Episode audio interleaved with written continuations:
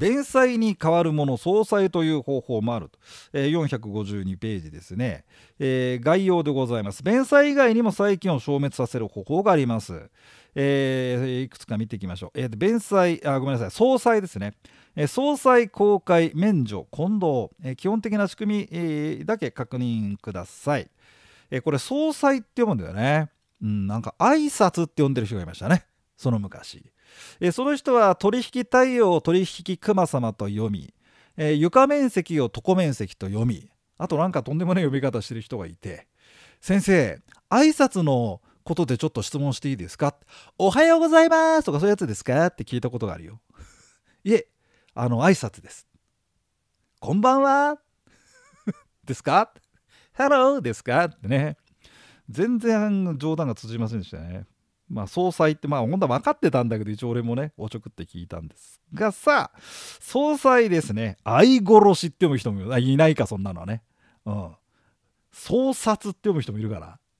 いないかな。どうかな総裁、えー、総裁の要件です2人が互いに同種の債権金銭債権を負担する場合においてで私が払わなきゃいけないし向こうも払わなきゃいけないとこういう時ですよね。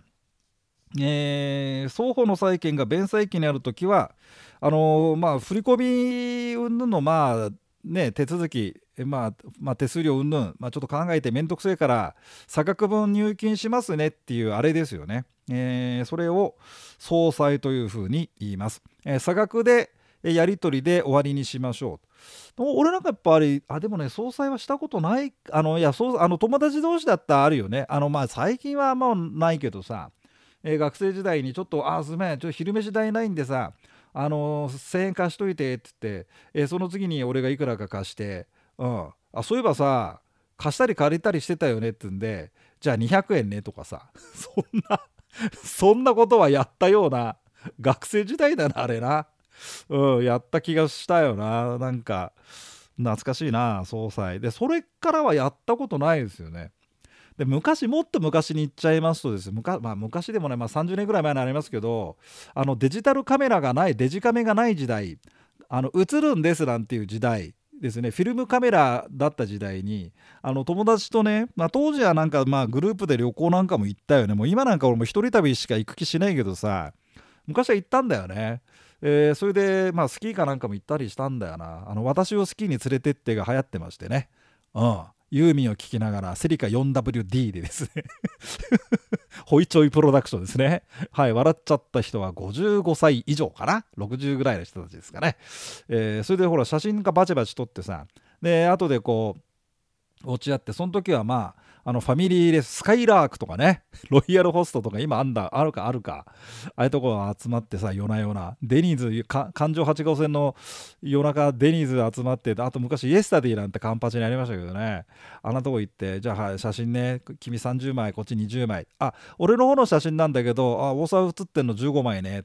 じゃあえっ、といくら払えばいいの？焼き増し代。当時焼き増しでほらお金やり取りしてたからさ。デジタルじゃなくて紙でした。その時にじゃあお前300円ねとかさ そんなようなことをやりましたね。懐かしいですけど。それ総裁というふうに差額で決済しましょうということですね。えー、それで言葉でございますが452ページの、えー、と一番下の方でおじさん。A が総裁すれば A の方から総裁を持ちかけ総裁を持ちかける人が持ってる債権のことを自動債権。ね。意味が分かりませんよね。自動債権。でぶつけちゃ相手の持ってる債権。でこれで相殺してね。うん分かったっていう方の債権を受動債権というふうにま言います。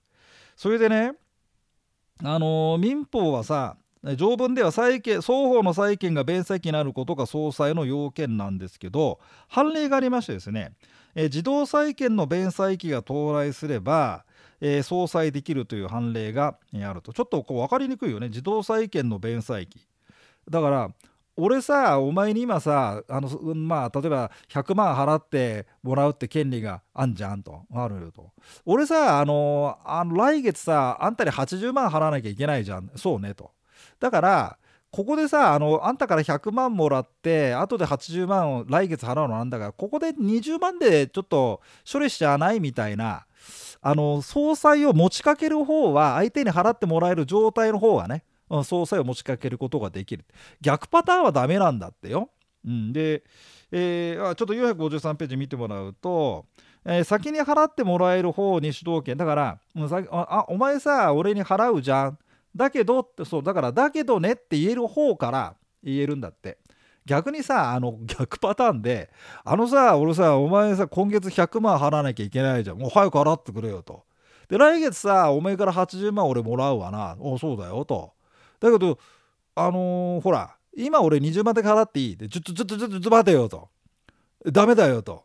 いやお前の100万を俺がもらってそれで従業員とかさスタッフに金払うんだよそれでと。で来月までに80万作るからお前に払うから。今お前が20万しか払わなかったらダメだよ。困っちゃうよってんでね。だからそういうことなのよ。うん、だからそのあの先に払ってもらえる方ももちろん捜査なんか収集ないでとにかく今100万くれと。で資金 運転資金なんじゃん。ね支払いとかさ。あれに当ててうん。それでその残り残るその、まあ、来月までの間にまたカレーどっかで集めて作って払うとかさ。まあそういうまあまあ自転車操業。なんかウーバーの人たちで自転車で仕事してて自転車操業ってウーバーの人たちのこととかっていう人分け師がいてさ。なんかそういう風に冗談で言ってるのがね。大学生が言っててさお前面白いこと言うなと思って。俺なんかああれだな宅建ダイナマイトを立ち上げてからずっと自転車操業だよったらウーバーなんですからそういう意味じゃねえんだよっていうのを、えー、去年の8月ぐらいに、えー、言いましたけどもね。はい、ということで先に払ってもらえる方総裁、えー、でございます。そんなところで結構今の話あの、まあ、めんどくさいなと思ったらパスでいいですよ。そんな出てるわけじゃないですしね、うん、ただまあ小芝居やってみて。ああのねあのー自分が理解したかしてないかを分かる方法ってあってあああのあれなんだって先生役をやると分かるんだって。でこれ今説明しますねって言うんで知らない人にさこう説明ができるかどうか。でね説明ができなかったら多分どっか分かってない。そういうふうなあのー、あれもあった。だ俺ね昔ねあのそうそうそう。えっ、とまだまあまあなんていうの、まあ、少人数で授業やってた時があったのかな。それで開発許可とかさあの都市計画でややこしいとかあったじゃん。あのあれでさなんかよく間違えちゃうやつらがいてじゃあお前さ先生役でさちょっと俺に説明してみろよってやってホワイトボードまあもちろんあのまあねうちうちの話ですよ。でホワイトボード前立ってちょっと先生やってみ。さあやっぱりね開発行為の定義が分からなかったりするんだよね。3000万円3000万じゃ3000平方メートルの提携上ってえっ、ー、とこれはえっ、ー、ととか言ってるからあまあそこだよと。うん、あだからだから一個ずつねこの順序ってどこのロジックが分かんないかが分かると俺も説明。あだからね宅建ジャパンではそういう教材にしてます。あのロジック一行ロジックでどのロジックが分かんないか教えろみたいなね感じにしてますんで。そうするとねお互いすっきり分かるんだよね。話を戻します。すいません。453ページ、えー、時効により消滅した債権を自動債権とする総裁。えー、ちょっとそこでいいや。不法あごめん、えーと、時効によって消滅した債権があだからさ債権が消滅事故しちゃったんですよね。だけどの消滅事故する前かつて存在していた債権はで相殺できたんだと。そういうことだったらばこれなんどうなってんだかね。あの消滅以前に総裁に適するようになっていた場合にはその債権者は総裁することができる自分の債権が事故で消滅しちゃっても総裁できる相手方はわざわざやらないよね。うん。あなた、あなたが持ってる債権って時効で消滅しちゃってますよね。ええ。その債権で私総裁してあげますよ。そんなバカな、バカな相手方はいないんですよ。黙ってりゃいいんですよ。うん。金もらえよ。な。そうじゃなくて、亡くなっちゃった方の、えー、逆転みたいなね。逆まあ、カウンターパンチみたいな。はいで不法行為により生じた債権を受動債権とする捜査にちょっとここまた面倒くさくなりますからあのまた不法行為やった時にあの振り返ってみましょうあそのうち不法行為やりますんでテキスト見直した時にね、えー、まあお分かりになるからちょっと総裁って面倒くさいのよ。うん、なんで、えー、っとまあ、452ページ、だから差額で差額で決済すると、うん、そういうのが総裁だな程度でいいや。うんあんまり細かいとこはいいですからその程度ご理解しといてちょうだいと。で454ページも同じ。ちょっとここも後回しにしときましょう。今やるとわけわかんなくなっちゃうからね。ああまあ、ちょっとずつですよ。で大体あの1回テキスト読んで全部覚えようっていうのはむしそんな 白い話は なかなかないですから、えー、ちょっとお時間かけて。多分ねだから時間かけないで分かんない分かんないって言ってる人が多いのかな。どうなんだろう、うん、今度ちょっと聞いてみたいよね。何が分かんないんですか？どういうふうに分かんないんですか、うん、ね。勉強の仕方が分かんないって人は簡単ですよ。丸暗記しろ。これで済んじゃうからね。うん。分かんないんで分かんなかったら丸暗記してテキスト一語一句。それから過去問過去10年間丸暗記して40点ぐらい取れっからほんとそうじゃん？だから勉強の仕方が分かんない人は丸暗記してくださいで済むんだけどそうじゃなくて理解したいって人もいるわけよ。まあちょっとね心が通じそうじゃない？この大沢校長とどこが分かんないの？でその時にちょっと聞いてみたいなってところもあって今度それを教えてもらいたいんだよね。で今度それをあの教材にしたいの。あのみんなが分かんないところはここだったシリーズ宅建ダイナマイト合格スクール。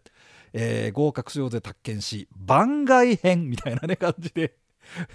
私はここが分かんなかったシリーズみたいなのでさやりたいんだよ。なんでみんな教えてくんねえかな。頼むぜ。はい。えー、ボランティアでね。ギャラ払いたいんだけど儲かったら払いたいんだけど今全然金なくてさ。もうダメですよ。はい。えー、450、だってコロナで授業ができないんでも対面でさ、455ページ。公開免除混同でも債権は消滅しますと。えー、公開なんでしょうかね。これはね、あ、公開。契約公開なんていうんで、まあ、公開って言葉使いまして、だから上書きっていうのに近いよね、これね。えー、当事者が従前の債務に変えて新たな債務であって次に掲げるものを発生する契約を締結した時は従前の債務は公開に証明する。で123ってガチャガチャあるけどこれはいいや、えー、つまり公開すると前の話はなくなっちゃうよって意味。上書きです、えー、それが公開。でそれから免除ね。これはあのこれはもう債務債務免除、え、債務者の方から言うと債権放棄ってやつですよ。チャラチャラになっちゃう。はい、えー、いいやじゃあもう払わなくていいよっていうふうに言ってくれる場合が免除。ですよね、えー、債権者が債務者に対して債務を免除する意思を表示したと言ってます。債務者の方からさ免除できないよ。俺債務免除ねって。いやいや逆逆。債権者から。で債権者の方にお願いすることはできんじゃん。債権放棄してもらえませんかと。一時なんだっけほらあの JAL がさ倒産しそうになった時に京セラの稲森さんだっけかね。あの人がほら入ってきて立て直すのはもうもう随分前ですよね。あの時すんごい金額債権放棄免除してもらったんでいくらだっけ？忘れちゃったよね。えこんな金額免除しちゃうのぐらいすごくそれでまあ復活したわけですけどこれ免除っていうよね。だもううん、あまりにもちょっとこう日も育ちもいかないんだったらはい免除って してあげてもう一回やるといい話なんじゃないですかね。はい近藤です、えー、債権及び債務が同一人に帰属した時はその債権を証明する。これ分かるかな？A 社と B 社で取引があったんだけど A 社と B 社が合併しちゃったと。うん。えっと近藤、えー、借金チャラにしてあげるようが免除でえー、債務者である子が債権者である父を相続したと、まあ、この A 社と B 社の合併ってもそうだし A が A が親父で B が息子だった。で息子に金貸してた。そこで親子関係だけど債権債親子関係だってあのー、ね別他人ですよ、うん、でしょ？ああの法的にはね。だけど、えー、相続しちゃったんで、うん、っていうような話ですかね。以上でございました。はい。じゃあ、そしたらば、次は債権譲渡ですね。えー、行ってみたいと思いますので、続きの音声講義どうぞお聞きください。